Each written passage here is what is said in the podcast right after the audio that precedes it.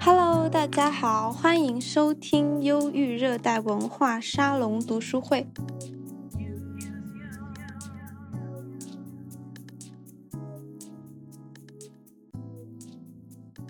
这次呢，要给大家讲到的是一位不太为人所知的先锋的作家，他的名字叫残雪。嗯，要说的话，这位作家其实是已经是一位非常成熟，并且说国际上享有声誉的人了。最近几年都被认为是诺贝尔文学奖的热门获奖者。日本的翻译家近藤直子女士还在东京创办了残雪研究会，每年出版两期介绍他的杂志。叫做残雪研究。那生于一九五三年的残雪呢，今年应该已经是七十岁了啊。提一嘴，这是一个女性作家。如果是呃路上有人碰见她呢，她可能是这种拎着包，然后走在去买菜的这种路上的这个这样的一个老太太啊。她看起来跟所有这个年纪的老太太呢过着一样的生活。那她自己也说，她是很享受这种市井的这种日常啊。她长着一副很温和的样子。网上搜到。他的照片呢，几乎都是在微笑。他有着一个这样微卷的呃及肩的一个短发啊，通常戴着一条呢不太起眼的围巾，架着一副眼镜啊。这个眼镜可能会让人觉得这是个教书先生之类的啊。但是与他呈现的温柔的表象相反的呢，是他的一个非常晦涩复杂，然后特别直接，读起来令人不适的文风啊啊。他的文章里面呢，会有很多这种肮脏。污秽的元素啊，甚至有一些丑陋的、令人恐惧的，甚至是令人作呕的这样子的关于人物的、关于事件的一些描述。我们或许可以先从他的生活经历或者是他的个人经验来去尝试了解他这样的一个特别的文字风格的形成，他这种非常坚毅的、非常独特的一个个人特质的来源啊。残雪。他本名是邓小华，原名邓泽梅，他是湖南耒阳人，生于长沙。啊，很巧，主持人也是湖南人，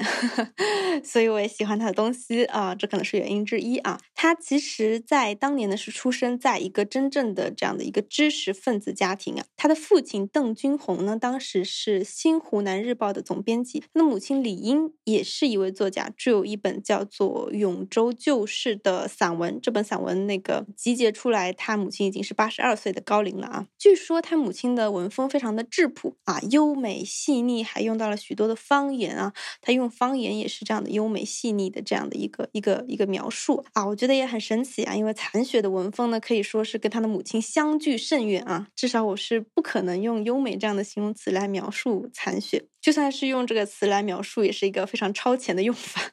啊，我们继续呃，回到他的生平来讲啊。一九五七年，他的父母跟当时许多的知识分子一样，被划为右派，下放劳动。然后他的父亲呢，也是被下放两年，然后全家都被赶出了报社的公司住房，搬到长沙郊区岳麓山下的一间小屋里。在他的回忆录《美丽南方之夏日》里，概括了这样的一段时间：一九五九年，全家九口人从报社迁至岳麓山下两间十平方米的小平房，每人平均生活费不到十元。又遇上自然灾害，父亲既无储蓄，又无丝毫外援，全家老小挣扎在死亡线上。就是这样简单的一句话，就描述了他的这个时期啊。在这样的一段特殊的时期呢，我们可以想象他的处境之艰难啊。他当时小学毕毕业就失学了，然后之后也再没有接受过正统的教育。全家的姊妹除了他都被下放劳动啊，应该是因为他当时身体不好之类的啊。然后他父亲也被关了起来，房子被收回，他独自待在被分配的一间小黑屋里啊。中间为了方便给就是入狱的父亲送东西呢，还住过这种楼梯间啊之类的。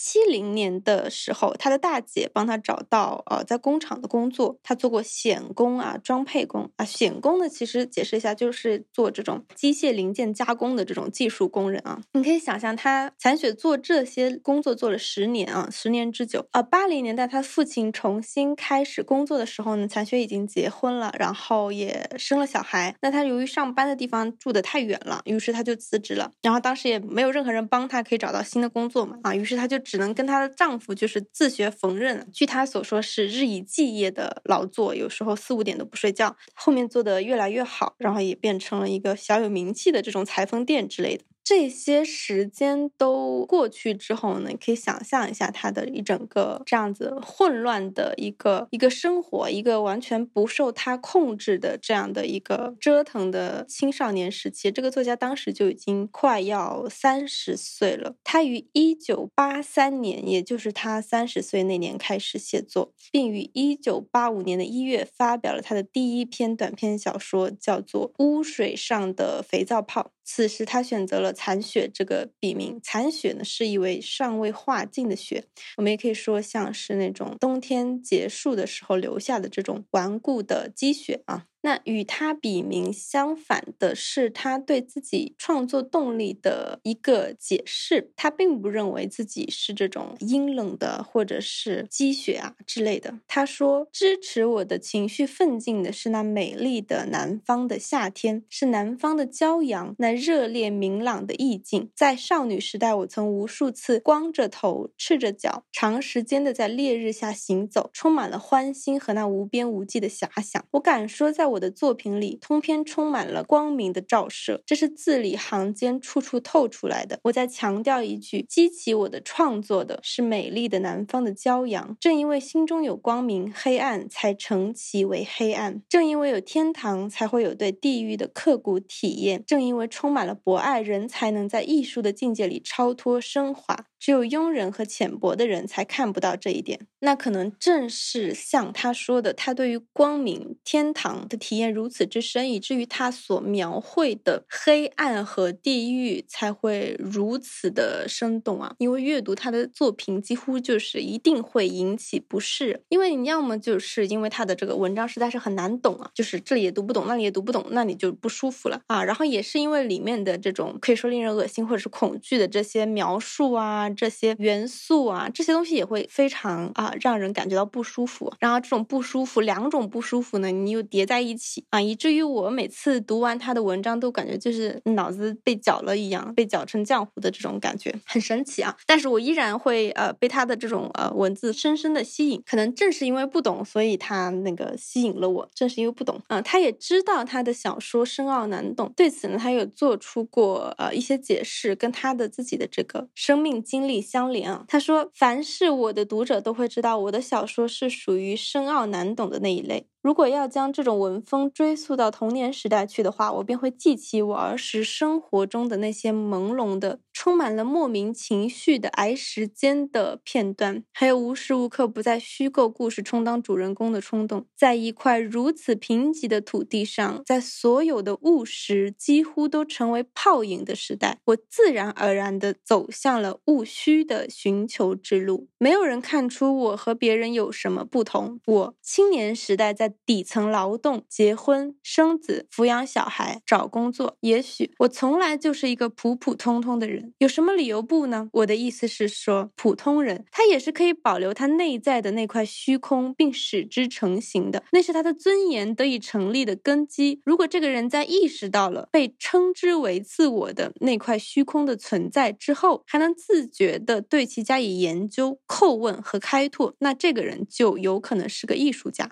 这里我们可以看到他对自身经历还有自身处境的一个反思。他知道自己的创作是在一个贫瘠的土壤上面生长的，以至于在这种贫瘠的一个现实的情境下，他拓展向这种无尽的另一个真实的世界，与现在的这块世界呢，啊，是一个截然不同的一个一个虚空的存在，并且他在这样的一个文字的呃世界里面去开拓自己的语言。去让这个东西走得更加的深入、更加的复杂、更加的广阔，不断的去实践、实践啊。那我们说啊，我们之所以说他的创作晦涩啊、难懂，也是在于他一直在啊这种他说是虚空的这样的一片道路上去开阔。这个道路的话呢，可能并不符合一个我们说通俗小说或者是现实主义小说的一个架构啊。他的文章似乎啊毫无逻辑，因为我读他的文章说，可能啊我开始以为的人物是这样。但读到中间发现啊，他是另外一个人物。那人物跟人物之间的关系似乎永远也不知道啊，以为他们的关系是这样，但他又不是这样。然后甚至我们都不能确定这个人物是不是一个人啊，这个人可能是一个人，也有可能是一个动物，是一只鸟啊，或者是一些别的什么乱七八糟的，它可能是任何东西。然后这个环境也不确定，我们不太知道我们现在身处的是一个天堂一般的乐园，还是说身处一个这样子一个荒原荒芜的一个一个景象。我们在文中似乎分不出真假，好像一一切都是真的，一切都是假的，但非常的确切，什么东西非常确切。这个呃可能有点难以理解。后面可能读一段文字，大家会比较有感觉一点。有研究认为啊，残雪是把人的精神当做具体的人来描述，也就是说，人物不代表真实的人，它是一种这个精神特质的一个发展啊之类的。然后这个人物的命运其实是他的这个精神或者品质的一个变化过程。所以我们在读他的作品的时候，这些研究者认为啊，我们要探究的是人物所体现的精神特质和这种精神特质的变化，而不用在意这是不是一个真实的人。所以我说他文章这种毫无逻辑，或者是看起来毫无逻辑。当然这是一种解读了。我是觉得啊，这个解读如果大家感兴趣的话呢，可以去深挖啊。但是其实也不一定非得懂嘛，就看不懂就看不懂嘛。我觉得是没有什么关系，因为他自己本身就是一个我们可以说是类似于潜意识或者是一个精神分析导向的一个一个写作。不少研究者都是这么说的。我们可以从一个呃《青年报》的一个访谈中看到他对自己创作的一些看法啊。他认为他这类的创作关注的不是表层的生活，而是那更为隐蔽、难以言说却又无处不发挥作用的深层的生活。这类文学又可称为肉体和灵魂自身的文学。作家他在作品中所描述的是同大众公认的现实世界并列的另外一个，是一个更为广阔的世界。在那个世界中呢，常识、俗语或者我们说的一般的理念、观念、理性等等，都受到了挑战，最终被排斥出去。现存的语言也被颠覆、被否定，并通过否定获得那种意想不到的用途。那我觉得这个意思就是，我们真的没有必要纠结于它的逻辑，或者是人物，或者是他的世界观是否可以被理解。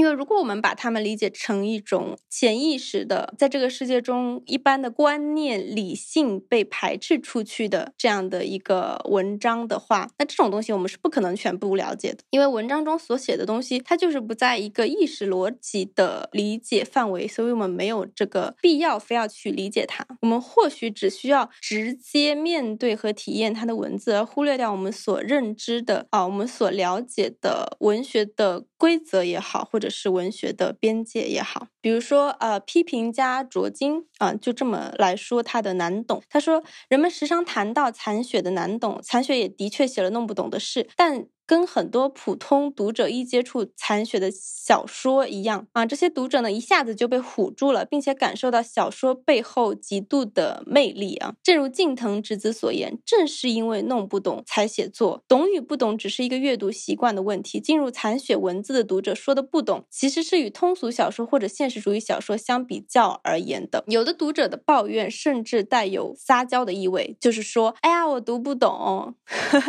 但是读不懂的话。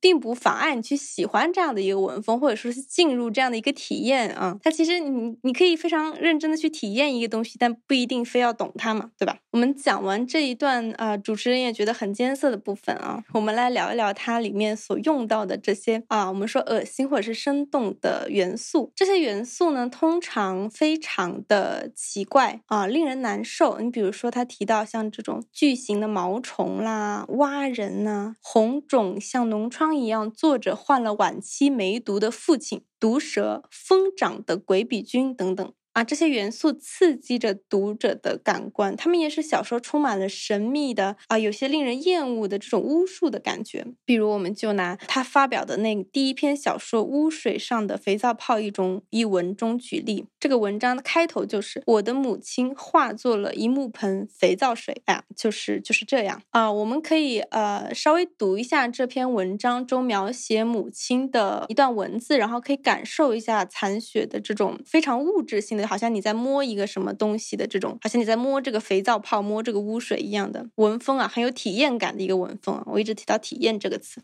在他抬起手打自己的那一刻，他的胳膊撞翻了窗台上的一杯茶，那是他隔夜放在那里的。茶水溅了出来，泼在他的脸上。他用袖子去揩，每揩一下，脸上就出现许多白色泡沫，而且在揩过的地方，千真万确的有一道道挖痕。妈妈。你洗一洗吧，我这就去准备水。我像受了鬼的差使这么说。我把滚烫的水倒在木盆里就出去了。我躲在门外，听见母亲一边掺冷水一边诅咒，说我是有意要烫死他。后来他沉默了，大约在脱衣服。我紧张的满脸苍白，一身发抖，听见里面发出了一声窒息的微弱的叫喊，像人在溺水前的呼救。然后一切都静寂了。我在台阶上跳起来。衣裳汗得透湿，指甲发青，眼珠爆了出来。足足隔了一小时左右，我才用一把锈坏了的榔头撞开厨房门，一头冲进去。屋里空无一人，母亲脱下的内衣放在床边，还有一双拖鞋。我凝视着木盆里的水，那是一盆发黑的脏肥皂水，水上浮着一串亮晶晶的泡泡，还散发出一股烂木头的气味。我一屁股坐在小板凳上哭起来，为了母亲脏脏的细细的脖颈，也为了。他一年四季溃烂流水的脚丫。这里文章中的母亲啊，在他用袖子去擦脸的时候，他这个脸上就留下了这种泡沫和挖痕，就像一个这种真正的肥皂一样。女儿把这个滚烫的水给他的母亲之后，然后在门外的这一系列的形容啊，等他进去的时候，他母亲就不存在了。他母亲就是这个木盆里面发黑的这一盆脏肥皂水，还散发着这种烂木头的烂木头的气味。他这个时候还回想到。哎，他哭了起来，回想到母亲脏脏的、细细的脖颈，还有这个四季溃烂流水的脚丫，我们能够想到这是一个极丰富的这样一个具有物质感的这样的一个人物啊，这不是一个人啊，这是一个下水道的美人鱼还是什么东西的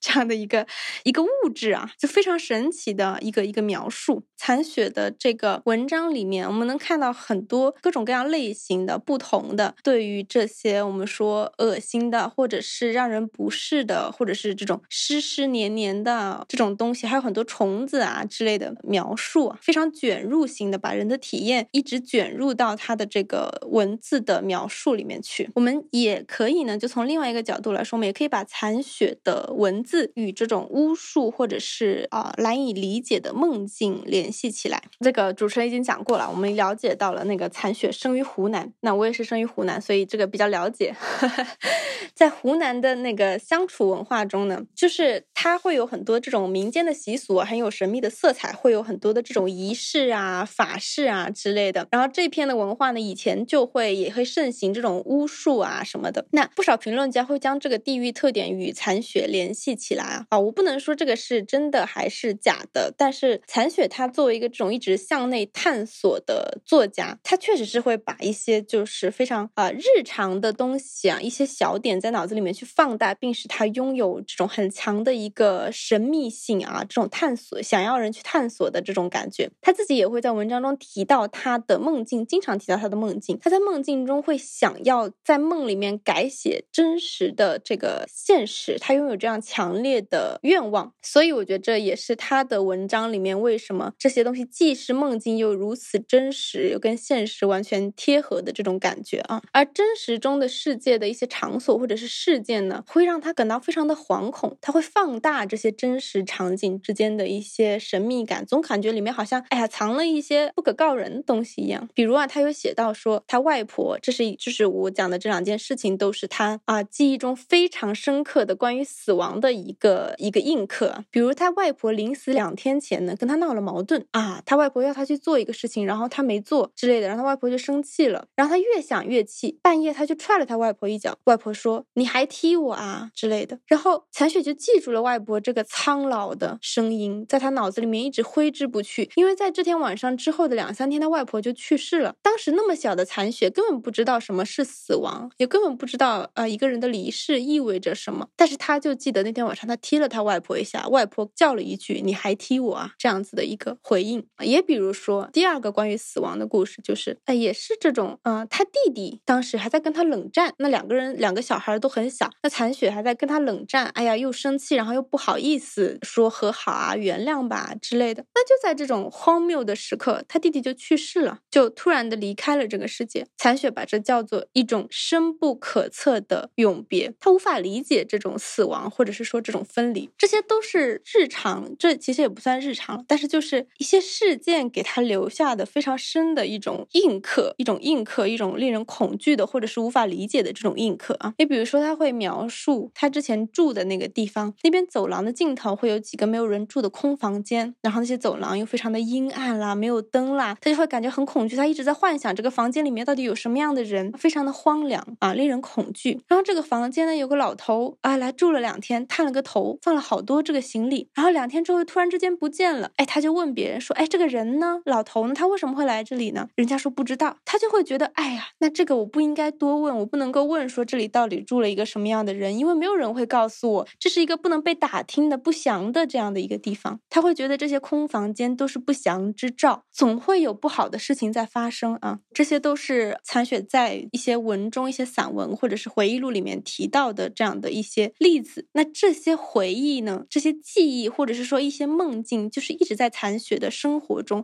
在残雪的脑子里面萦绕，挥之不去。或许他生来就是来体验这样子内化深刻的精神世界的。他文字中的焦躁不安、这种恐惧、恶心、令人厌恶的描述呢，其实都像是一种精神上的极其顽强的反抗。他似乎在反抗这样的地狱，反抗黑暗，反抗消极。他是一个极其焦虑的、不安的一个精神世界，但他一直在勇敢的面对啊，直面这样的一种恐惧，还有他精神上的这样的一种深刻的矛盾。比如说，他永远想在梦里面去更改现实之类的。我们确确实实可以说，他的作品里面充满了生的力量，就像他前面提到的，像美丽南方的骄阳一样，永远热烈而明朗。那最后，我祝大家也能拥有像残雪这样的反抗的一个精神内核。如果大家读过他的一些呃文章，或者是他的一些小说的话，你就能感觉到这是一个非常痛苦的，但是他却呃一直在直面这样的一个痛苦的一个状态，他一直在叙述这样的故事啊。那读者们，我们下次再见。然后我用一个啊残雪来形容自己的一段话来结束。今天的读书会，他说：“有我的作品里头是没有消极、颓废和死亡的位置的。我自认为我的作品是生命之歌。由于与生俱来的极度的恐惧，我才选择了这种死亡演习的写作。我的每篇作品里头都有死神，也有那些绝不放弃、绝不低头的怪人或奇异的小动物。他们身上凝聚着千年不死的东西。这两方面的争斗一直在花样翻新。我不要听爆竹的一声巨响，我也不要看亲人。”的残骸，即使听到了、看到了，我也将他们排出我的记忆。我绝不让他们来主宰我的生活。时间一长，不要看、不要听的东西便被对象化了，以越来越狰狞的面貌出现。所以我的每一篇小说都是危机四伏，他们那催命的鼓点越敲越紧，但表演的不是死神的战胜。而是生的希望和生的光荣。我的眼前有一个捂着双耳飞奔的长腿的小姑娘，她的步伐那么急促而野生。那个时候，她一点也没有料到，她会要将这种行为艺术一直扮演到死。她只是出于强烈的本能，一次次的演出。在她后面追赶的是她永远都不能接受的东西。